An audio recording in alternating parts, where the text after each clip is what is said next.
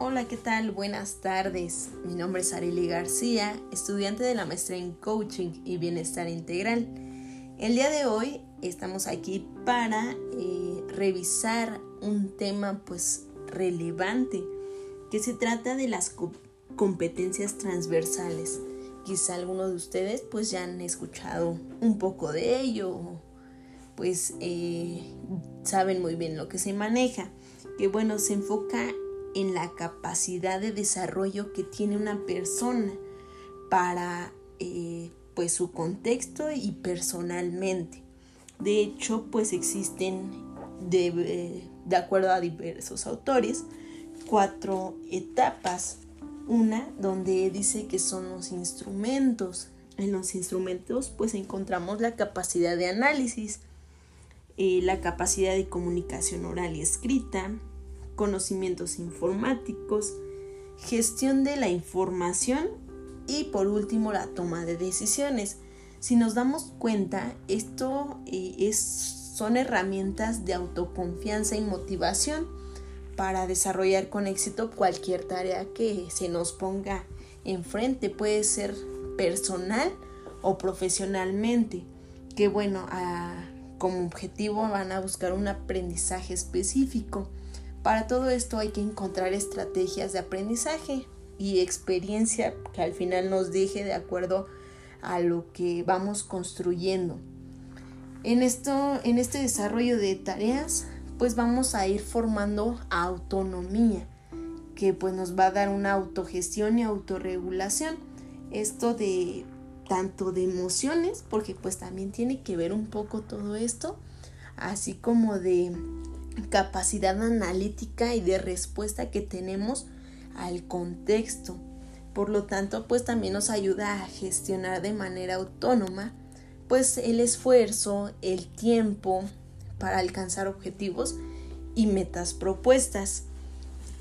Eh, bueno, al identificar las emociones propias que condicionan este tipo de eh, abordajes o, o de experiencias, eh, también pues nos va a tener un resultado favorable y de aprendizajes ajenos que al final pues vamos a saber si volver a responder de esa manera o cambiar pues ese tipo de eh, técnica táctica. Y es importante que en este en este paso aceptemos también críticas de manera constructiva que nada nos tomemos de manera personal ya que eh, si nosotros lo tomamos de forma constructiva, vamos a valorar las oportunidades y mejorar posibles eh, eh, pues pasos o situaciones que integran pues la forma en cómo actuamos. El segundo paso son personales. Eh, aquí se, se puede encontrar lo que ya es el trabajo en equipo, manejo del estrés, compromiso, relaciones interpersonales y trabajo interdisciplinario. Y bueno, ¿en qué se basa todo esto? Eh, bueno, esta competencia nos hace referencia a la manera empática y responsable en la que vamos a enfrentar cualquier desafío social, eh, profesional, económica, ambientales, nacional y bueno, etcétera, puede ser global así como pues otras cosas que se nos vayan enfrentando en, en el camino. Al final pues es un compromiso que tenemos de manera social en el que tenemos que adquirir algunas habilidades, valores y actitudes que pues desde niños se nos van eh, inculcando para responder y, actuar de una mejor forma. Eh, al final pues la apertura, la responsabilidad, eh, van a ayudarnos a darnos un sentido de pertenencia. Y al final eso también nos va orientando una personalidad de cómo este, actuamos o reaccionamos hasta a, cierto eh, a ciertas acciones. Eh, pues esto también tiene un impacto social. De hecho aquí menciona el trabajo interdisciplinario. Y qué es esto eh, pues quizá tú seas muy bueno en algo, pero pues tampoco somos un superhéroe que podemos hacer todo de la mejor manera.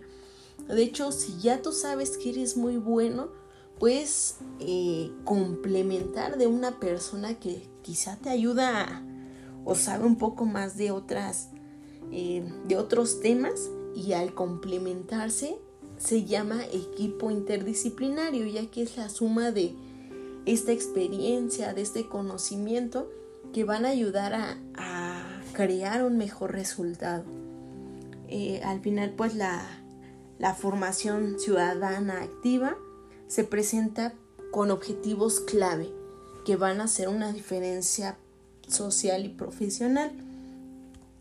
Eh, bueno, en concreto, pues esta propuesta es de sostenibilidad integraria que nos ayuda y nos brinda un aprendizaje de la comprensión crítica de la problemática social en cualquier contexto y que bueno, si nosotros tenemos trabajo en equipo, sabemos eh, controlar el estrés y comprometernos hasta ciertas acciones, eh, al momento de hacer relaciones interpersonales vamos a adquirir un mejor resultado. Y bueno, vámonos a la tercera etapa, que es el sistemático. En, este, eh, en esta etapa se encuentra lo que es la adaptación, creatividad, espíritu emprendedor y motivación por la calidad. En, este, eh, en esta etapa, pues va a ser muy importante que tú seas muy flexible ya que si eres una persona pues muy cuadrada, muchas veces no entonas. Entonces es eh, importante respetar cualquier norma, eso pues aplica en todo, pero también ser muy flexible ante, ante nuevas estructuras y normas de comunicación y de pues reglas que, te puedan poner porque eh, de esta manera pues vas a embonar mejor en un proyecto, en un trabajo y vas a poder comunicar tus ideas y argumentos de una manera más comprensible, de acuerdo pues a tus criterios y, pues formas de adaptabilidad. Eh, la creatividad pues va a ser muy importante que, puedas explotar todos esos eh, ideas, conocimientos que, que se te vengan con tal de poder innovar, ya que es muy importante una persona que desentone porque pues da otra perspectiva.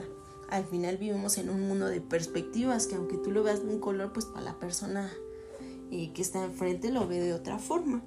Pero al final, pues esto, esto al fin, eh, nadie tiene la razón, pero pues vamos a ver perspectivas diferentes que nos pueden apoyar y quizá aportar un poco más, que sea lo que la otra persona quiere. Y y pues es importante aquí también lo de la motivación por la calidad.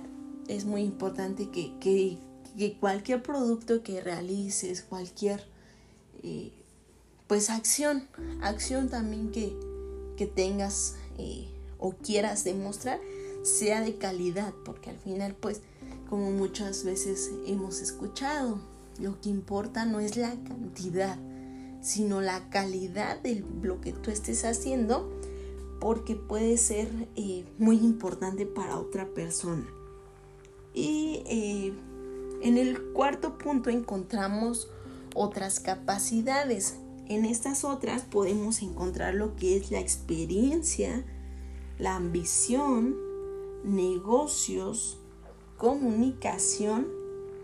Eh, esta comunicación puede ser con no expertos y dominio de una lengua extranjera. Este, bueno, eh, siempre va a ser importante actuar de manera respetuosa en cualquier contexto, ya, ya sea académica o profesional.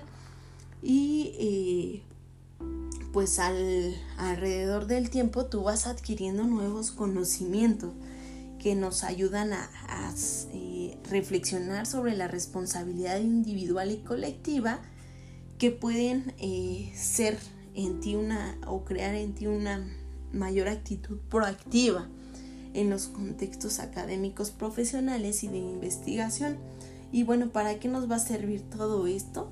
Ya que al final, pues el hecho de que tú tengas mayor conocimiento, vas a poder identificar de mayor manera, eh, de una manera más precisa, una eh, respuesta rápida y eficaz para poder construir o crear conocimiento en, en cualquier entorno. Entonces, eh, este tipo de acciones se valoran muchísimo en, alguna, en cualquier organización. Eh, pues puede ser posible que, eh, de hecho, en una negociación, que aquí habla de, de ese tipo de competencias, lo más importante va a ser ganar, ganar ya que si tú estás, vas con la mente de yo ganar y él perder, pues desde ahí llevas puntos perdidos. De hecho hay un libro que se llama Los hábitos de la gente, los siete hábitos de la gente altamente efectiva, que nos dice que no hay que ir con ese tipo de eh, pensamiento.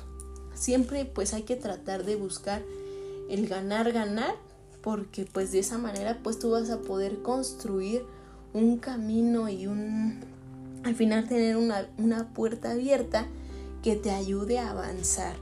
Eh, es muy importante el avance en cualquier eh, situación. Y bueno, de esta manera damos por concluido este podcast. Espero que les haya gustado y nos vemos en la próxima. Los saluda Areli García. Hasta la próxima.